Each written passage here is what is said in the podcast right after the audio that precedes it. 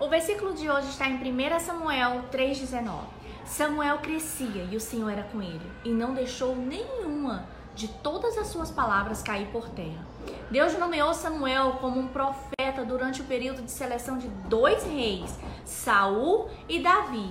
Este versículo segue o momento em que o Senhor chamou Samuel. A partir de então, Samuel continuou a crescer e o Senhor estava com ele, e todas as suas profecias se tornaram realidades. Deus fez grandes coisas através de Samuel e começou quando Deus falou com Samuel e ele escutou, declarando-se servo do Senhor. Devemos ser filhos obedientes a Deus e assim ele trabalhará poderosamente em nossas vidas, como fez na vida de Samuel.